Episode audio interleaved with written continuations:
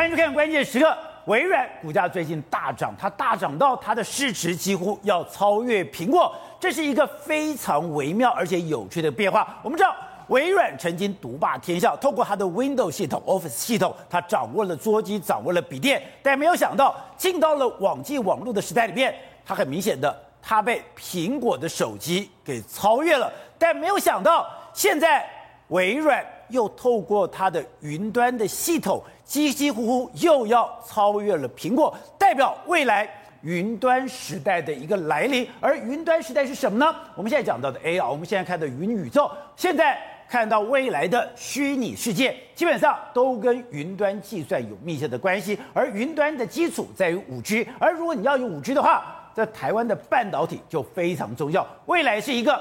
半导体无所不在的一个时代，而半导体越来越重要，当然台积电的生产、台积电的电力需求就越来越重要。所以这个时刻你就看到刘德英特别讲，政府对于环境、对于电力应该有一个长远的妥善安排，因为按照我们之前讲过的，按照民进党现在二零二五的所谓的非核家园的计划，你能够负担得了。台湾未来的电力吗？如果台湾未来的电力无法负荷，现在我们养得起台积电，我们养得起联电，我们养得起全世界要来台湾设厂的企业吗？如果养不起这些企业，我们在最基础的电力不够的话，那台湾会不会昙花一现、土崩瓦解，成为台湾最大的危机呢？在这段里面有两位来宾教我们讨论，第一位是资深媒体人黄崇尧，你好，大家好。好，第二位是台湾国际法学会的副秘书长林廷辉，大家好。知道你说微软它狂涨了四点二趴，它现在的市值几乎。要超过苹果，对，你说这是一个翻天覆地的大变化，而且这也是世界科技的争霸里面非常有趣的一页，代表一个新时代来来临。这个时代代表。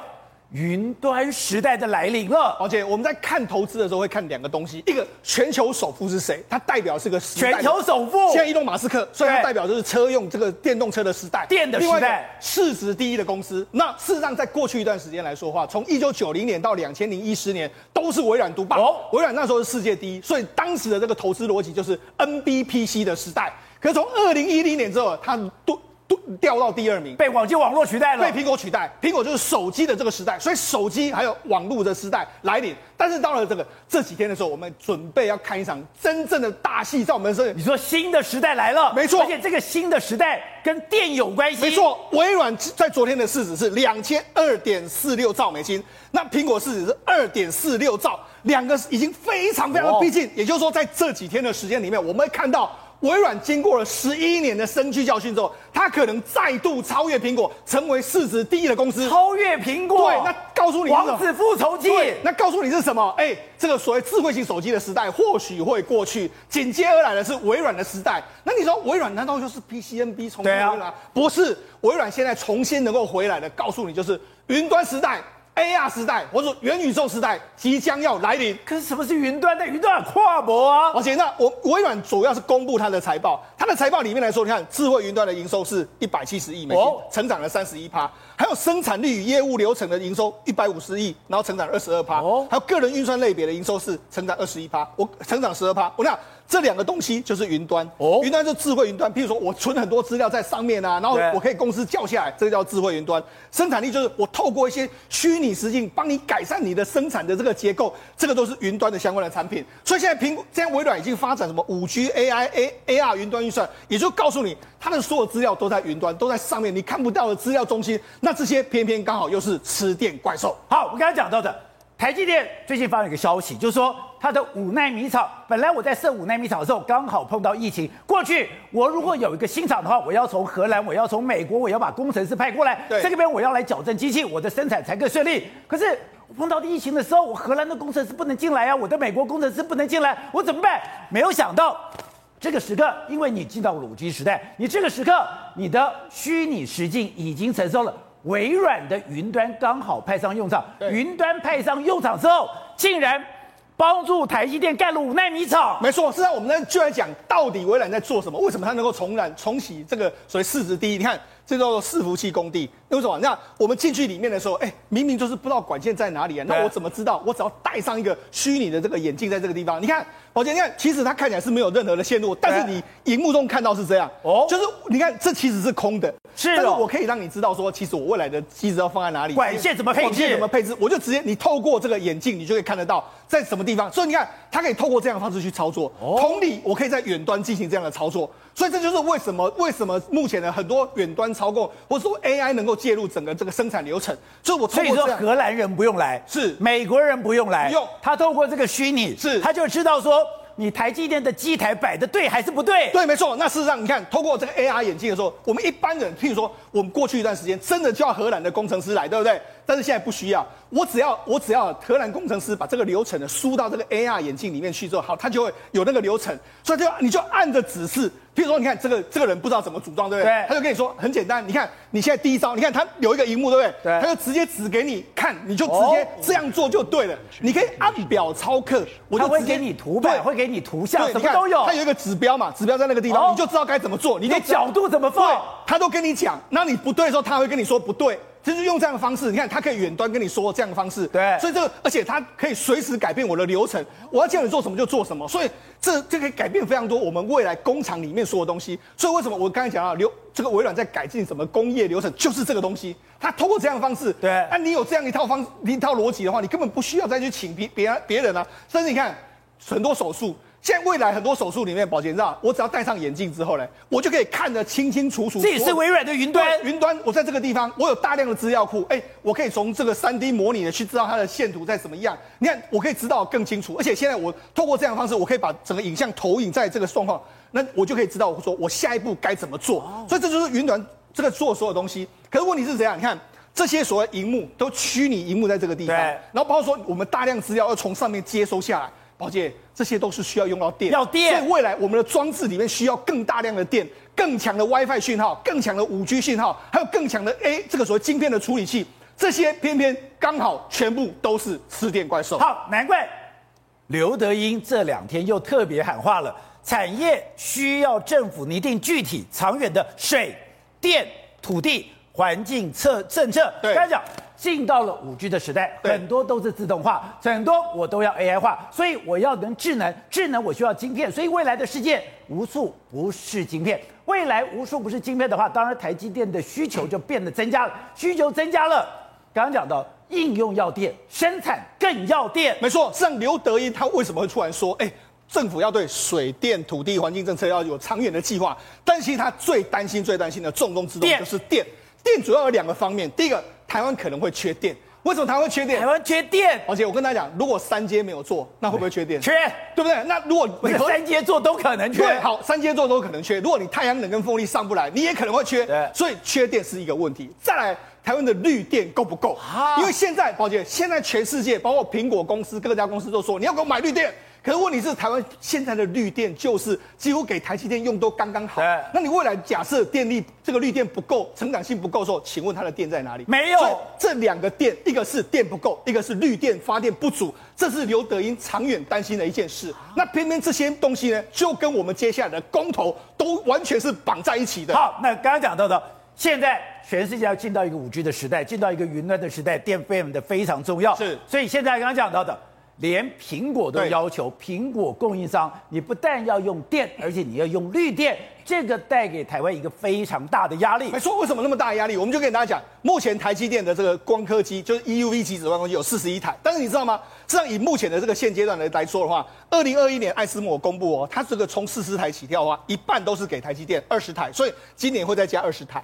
那明年可能再加二十台，后年再加二十台，所以一直加是加。你看现在四十一台，我跟你讲，大概三年之后台湾就可能会一百台。一百台的时候，我们曾经讲过，一台 EUV 就是一个东部的用电。那请问你一百台的时候你怎么办？一百个东部用电。那我们讲，这是台积电自己公布的用电量的这个成长。你看这几年的用电量都一直不断的增加，它占台湾的用电比重原本是四点九，它到了二零二五年的时候，它占台湾的用电量会来到百分之八。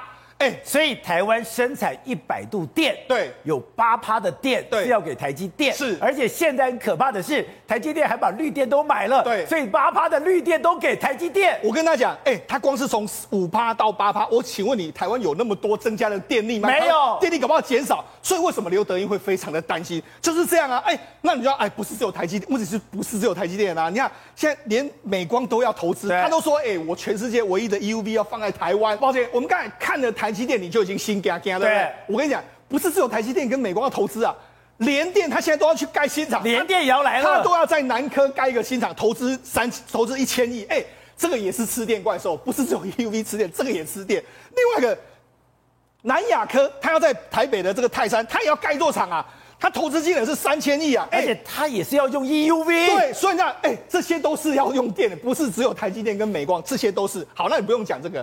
你看华邦电要用，要要投资，日月光投资一千亿，稳懋投资八百五十亿，一联投资三百七十亿，国巨投资这么多，台剧一大堆，哎，一大堆台湾都在投资，哎，请问你这些要不要用电？你台商大举回流要不要用电？这些都是要用电的。我们最。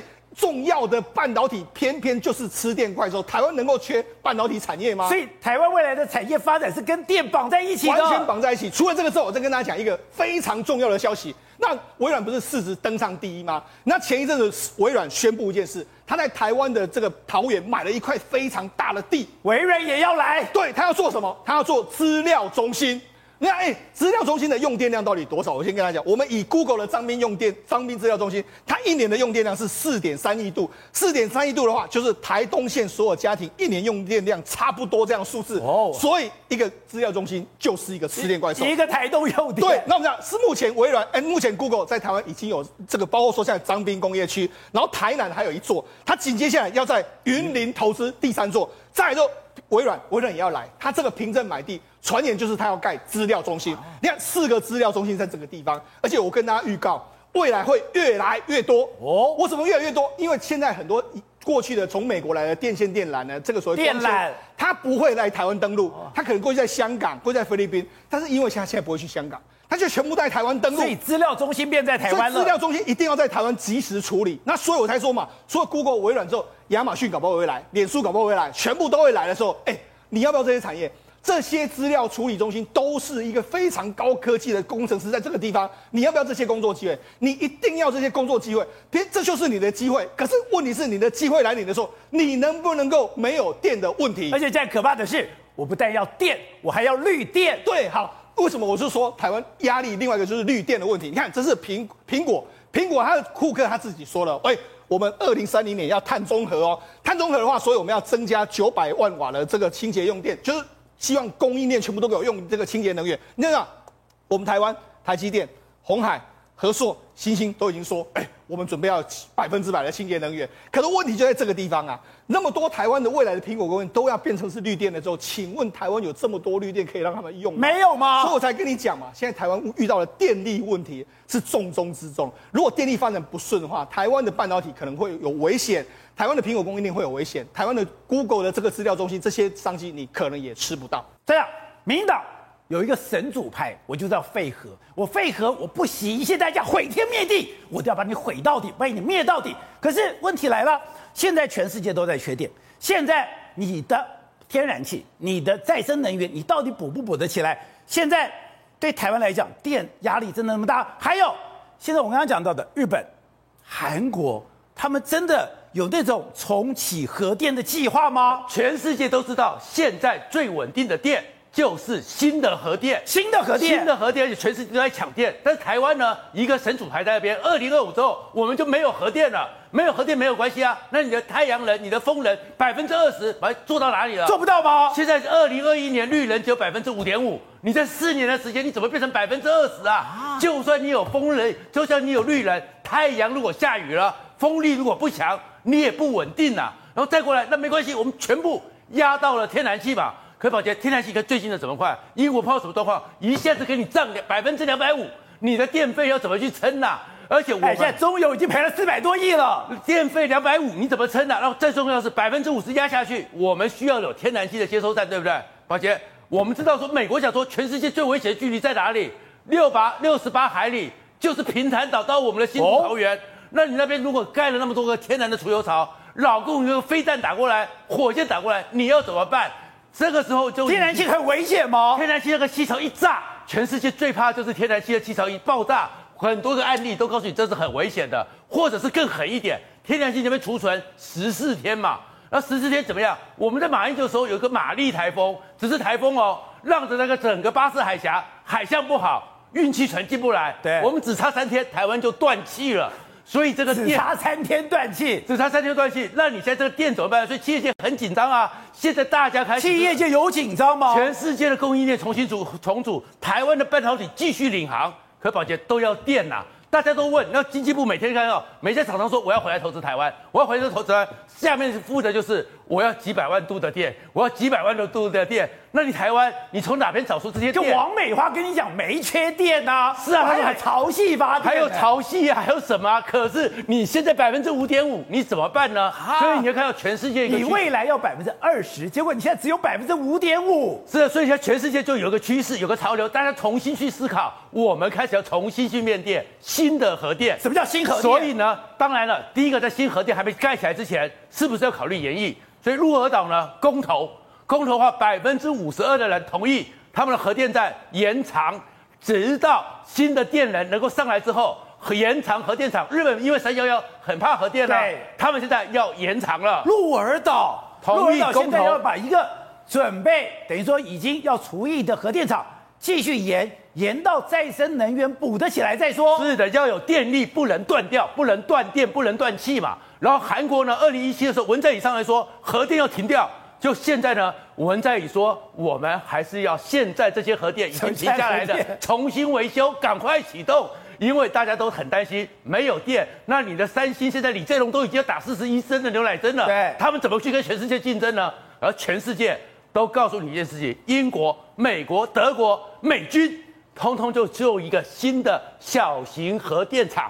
小型的非常小哦，可是宝洁知道它多大？一个货柜车这么大，货柜车这么大，它的核电厂不要像我们家盖一个大的微主体，一个电房，对，就是一个货柜车，十六公尺长，十六公尺长了，你知道它一个可以五万家用五十年这样一个电力，然后就可以提供给你了，是，然后它就可以提供给你这么多电力，这个是因为全世界从奥巴马时代开始就想到说，现在你最后的结果，你还是要有减，不能减碳，对不对？所以你说。包括劳斯莱斯要在英国建立十五个小型核能反应炉，二零二九的完工。甚至我们看到了美军在阿拉斯加，它有一个部队。这个部队你刚刚讲的，我烧天然气，我烧煤，我烧什么，我的电力供应都有问题。我干脆在这个营区旁边做一个小型核电反应炉，它其实是可以用货柜车拖着走的。货柜车，我美军到哪里去，我这个空军机的核电厂就跟着走。真的吗？所以它是、这个、它不会爆炸吗？不会爆炸。所以为什么讲劳斯莱斯？因为宝洁。核能电厂，我们那时候最担心什么？为什么盖这么大、那么大的为主体？那为主体，你会不会怕它辐射外泄嘛？你怕它炉心融化嘛？你像科罗比尔那样你就完蛋了嘛？对。可是呢，炉心融化是四千度，对不对？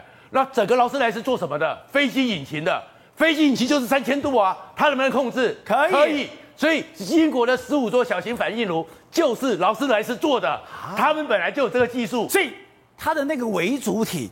但那个可以抗三千到四千的温度，那个为主体居然是劳斯莱斯的强项。对，本来就是他们的强项，他们就去做啦。然后那个铅外面一包起来，你的辐射也不会。所以这个是第一个，它更有效率。几根燃料棒一放进去，五十年不用换，五十年。然后这个对不对？一个小城镇就可以用了，一个美国空军基地就可以用五十年。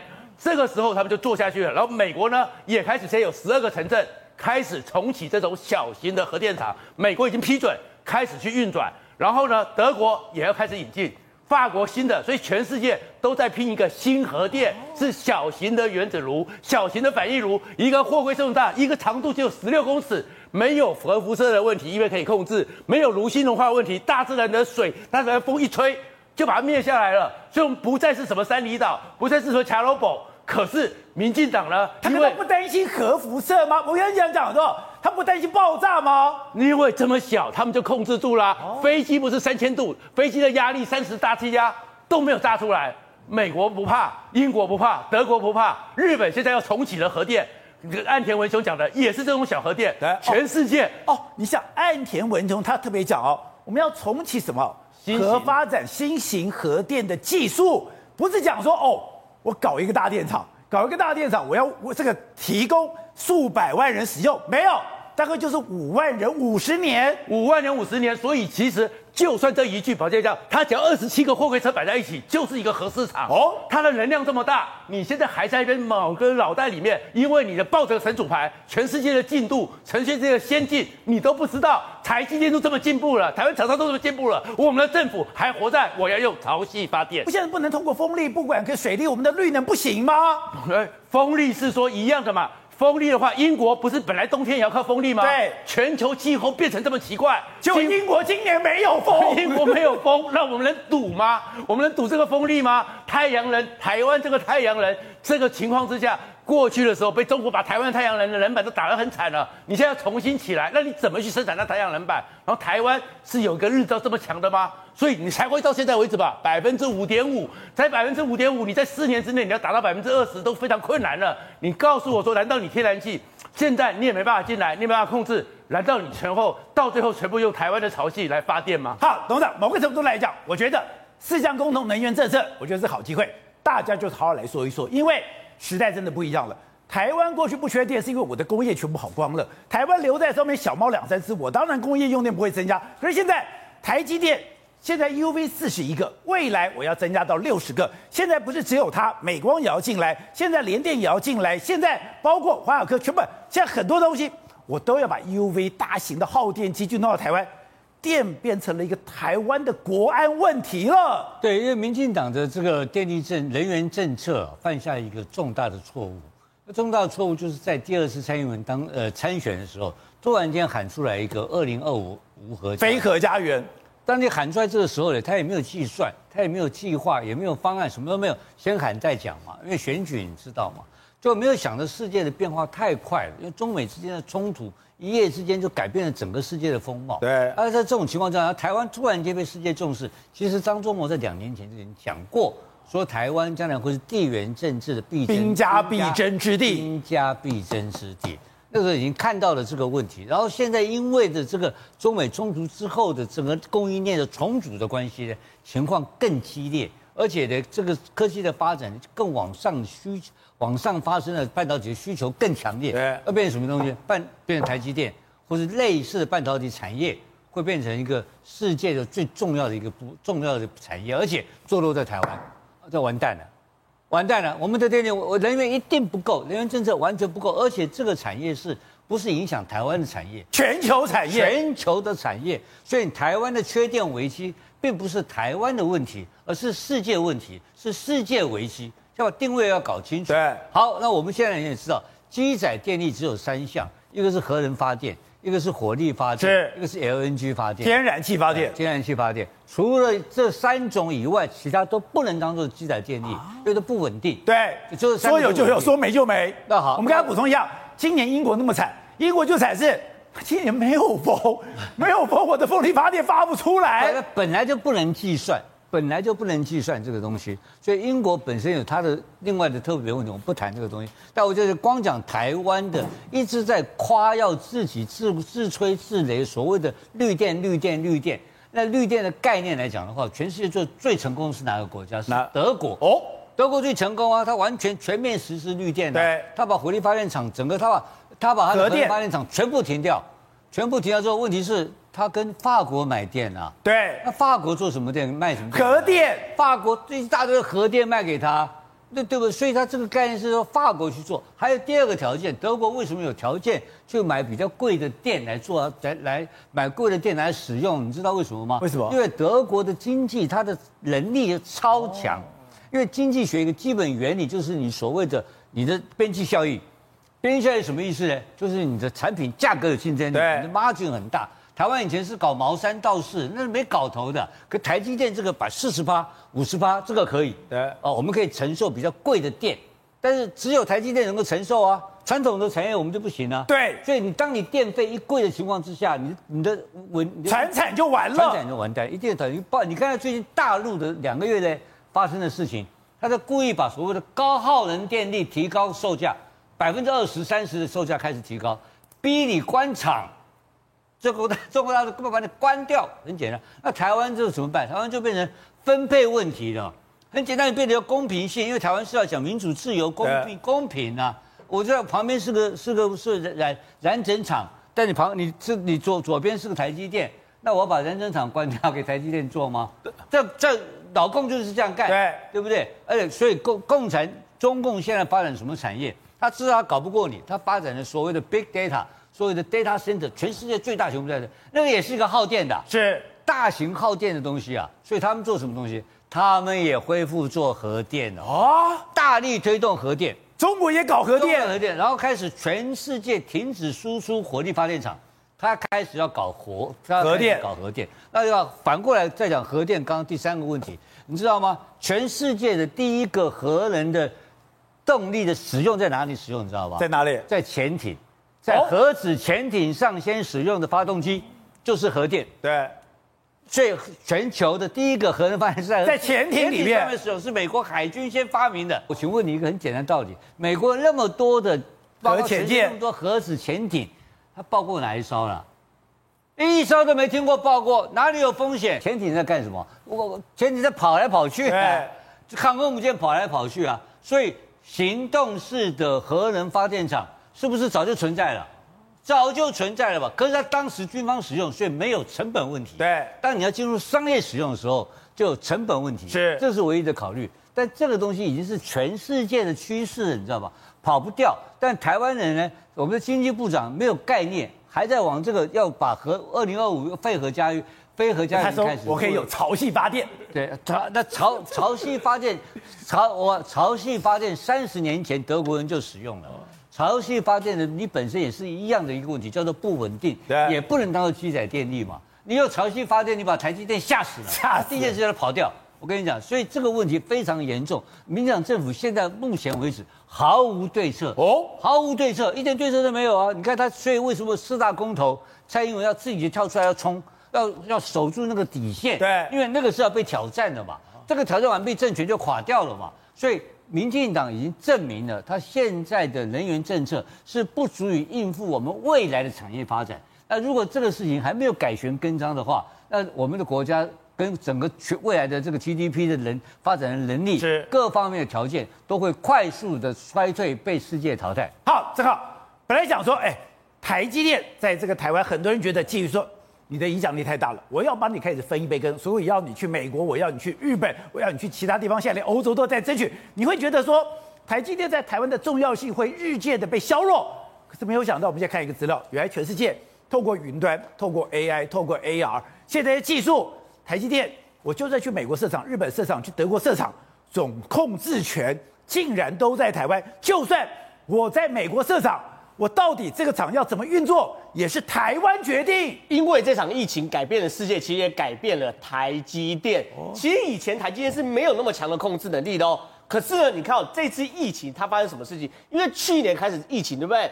刚好是台积要冲五纳米的时候，冲五纳米的时候需要大量的 A EUA 对不对？极紫外光机来去做组装，因为 EUA 一台 EUA 哎，跟我们想象不不一样哎，是好几台卡车载过来的零件，对不对？所以是好几台卡车，然后要组装，组装成一个 EUA。可那时候台积就遇到一个问题，是艾斯摩尔的荷荷兰工程师不能来，然后他们跟艾斯摩尔磋商半天，说那我们就试试看用 VR。然后远端看可以把这个组装回来。你说我的设备工程师不能来台湾，我就在荷兰指挥台湾怎么组装。对，然后那个时候没有人认为这个是可以成功的技术。就宝杰哥，你知道吗？我先讲结论。结论哦，远端做完之后呢，既然呢五纳米整个进程比七纳米还快。还好，而且良率更高，准确率更好。对，你知道发生什么事？他们原因很简单，因为他们后来发现啊，原本呢这个东西来，对不对？是要哎荷兰的工程师，然后过来，然后美国也要过来，对，不同的工程师开始做。结果呢，每一台那个组装都是 handmade 手工的，所以多少都有一点误差。可是因为现在印没办法，没办法来，所以全部都数位化，全部都规格化，然后全部呢就是标准化，就煮出来后完全一模一样一致。也就是你刚刚讲到的。它是要有四台七四七的这个大的客货机送过来，那是非常大的组装，非常大的组装。它不是一个工程师，它有很多工程师来，很多工程师，你做这一块，我做过这块，你做这一块，结果可能每个人的水准程度不一样，所以就会有误差。可是我通过 AR，我一个工程师最厉害的工程师，我可以 handle 全部。是，而且他把所有的模组化、所有都规规格化的时候呢，竟然发现整个五纳米完全没有 delay，而且更好事情是什么？你工程师也不用飞来，什么出差费啊、差旅费啦、隔离啦、津贴啊，通通省下来，全部都没有，然后连应酬也不用，他来我找他招待嘛，喝个酒什么的，全部都不用。他发现方便的不得了。后来的台积电就去思考，我们电工程的工厂真的需要那么多的工程师吗？所以后来他们发现，现在哦，台积电内部大量的作业员。全部都离开台积电，哦，他尽可能的模组化，尽可能所谓的数位化，然后呢，只留什么设备工程师？设备工程师干嘛？在里面哦处理设备，因为你大量设备有可能会坏掉，可能参数会跑，或是 delay 等等。设备工程师，你只要负责确定这个设备有准时在 tune 的话，机台可以运转，对，有在运转，有在 tune 的话，所有的参数由电脑帮你调好。所以呢，后来台积电的副总经理直接说。我们今天到美国之后，我们不是被取代，我们会发现我们更可以控制美国跟日本。怎样控制美国跟日本？很简单嘛，我今天所有最核心的技术，所有的话一样从台湾过去啊。但美国你只需要派什么设备工程师去嘛，一样。当你整个工厂都无人化的时候呢，我设备工程师只要确保设备可以运转。那我最核心的话，全部从台湾过来，而且过去台积电不是没有惯例耶，台积电在南京设的厂，所有的参数、所有的配方都是从台湾丢过去，然后电脑开始跑，电脑拍子跑完之后，因为担心被中国偷走，对不对？这批生产完后，所有参数自动销毁，其实这个是有潜力的嘛。我们过去也就跟不可能任务一样，对啊，当你打开接受命令之后，它就自动销毁，没有错，这是有潜力的。所以呢，对于台积电来说，他们虽然我们会很担心说，你去美日设厂会不会让台湾对于它的控制力下降，会不会让我们产业外移？台积电其实副总经理就公开说，这个东西因为这场疫情，台积电升级了。好，惠子，现在缺电、缺油已经变成全世界的一个问题。我们看到中国大陆之前缺煤限电，现在居然缺柴油，而且这个风暴。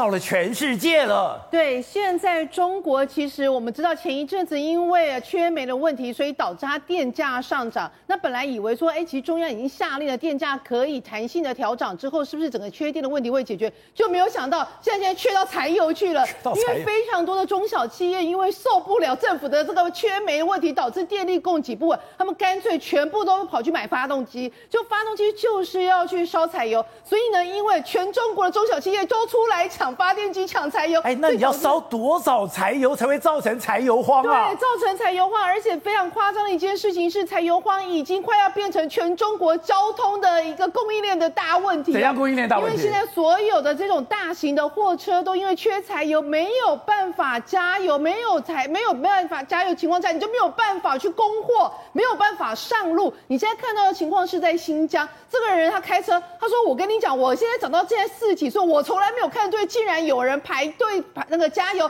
排了这么长，快一公里，连新疆都缺油。对，而且他说还去问司机，哦说你到底等了多久？他说那个卡车司机跟他说我已经等了七八个小时，七八个小时加不到油，夸不夸张？而且呢，他这个人还很趣，很有趣。他说，据我所知，好像安徽，然后呢那个河内呃那个就河南也全部都是这样的状况。哎，各位你们说你们那边状况怎么样？噼里啪啦，很多人都开始说中石油加不到油，中海油也加不到油，大家每个人讲说加油站旁边都变成停车场，因为完全等不到油，所以你就知道说，对于中国来讲，现在。整个缺煤问题、缺油问题已经演变成一种循环性的恶性的一个风暴哦，全中国都找不到油加，那他们就说这个情况短时间之内可能没有办法解决，因为他们说，就算他们从今年开始，他们的柴油供给量其实自产量是增加的，但是需求量瞬间暴增啊！为什么瞬间暴增？就是因为这跑出来，我工厂需要电动电，对，所以就导致现在所有状况都是一团。团混乱，到底这事情要怎么解决？到底是解决缺煤的问题，能不能解决缺电的问题？解决缺电问题，能不能解决缺柴油问题？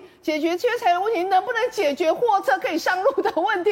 所以全中国现在可以说是打个死结，一团混乱。看，这就是一个工厂。你想想看，这家工厂买了多少的发电机组？这些发电机组我要多少的柴油？这些柴油。把油都烧光了，都烧光了，所以搞就是现在就非常荒谬一件事情是，好啦，你生产买柴油，你有电，你把产品生出来了，但是问题是你卡车没油，你没有办法把生产好的产品送到市场上。所以现在全中国就面临到一个就是一团混乱的恶性循环。除此之外，中国还有就是什么问题呢？就是它的食物价格，因为你能源的问题缺，你的供货的问题缺，在那个货品供给减少情况之下，你全全所有的物资全部上涨。所以，他们现在中国竟然面临菜比肉贵的一个情况，竟然发生哦。他说，现在在中国整个蔬菜价格其实涨了三到四成哦，是而且是大概两百全中国的两百八十六家的一个供销应商里面，有十九种的蔬菜价格已经涨了高达二十七趴。所以，对于中国来讲，现在这个疫情的问，现在这个整个这个能源危机的问题，已经演变成所有物价万物皆涨的一个通货膨胀问题。